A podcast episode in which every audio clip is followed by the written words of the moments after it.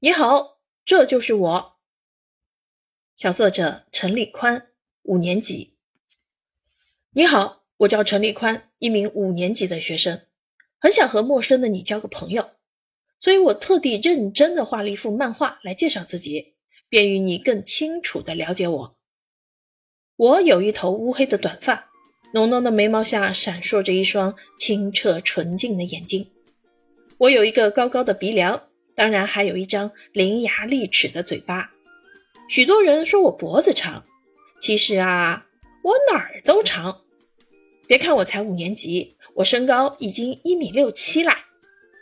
对了，你们别看我平时活泼好动，但是我活泼的身体里有一颗能沉静下来的心。每当我写作时，我都能沉下心来，专心致志地构思、打草稿，再反复地诵读并进行修改。因为俗话说得好，文章不厌千回改。在写作方面，我也比较喜欢较真儿。遇到不知道该用哪个词好时，我也会耐心查找新华字典，比较两个词语的意思和语境，然后把最贴切的词语写上去。我也很执着，从三年级开始坚持到现在，已经在爱写作的小狮子公众号上发表了八十三篇作文。正因为我在写作方面有耐心、执着并坚持，才能在萧山区第六届文学作品大赛上荣获一等奖。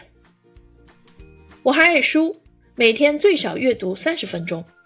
我阅读兴趣广泛，我喜欢看司马迁运用春秋笔法匠心独运、笔致机平、惩恶劝善的《史记》，惊心动魄的冒险故事在儒勒·凡尔纳。充满奇思妙想的脑子里不断产生，它也符合我的口味。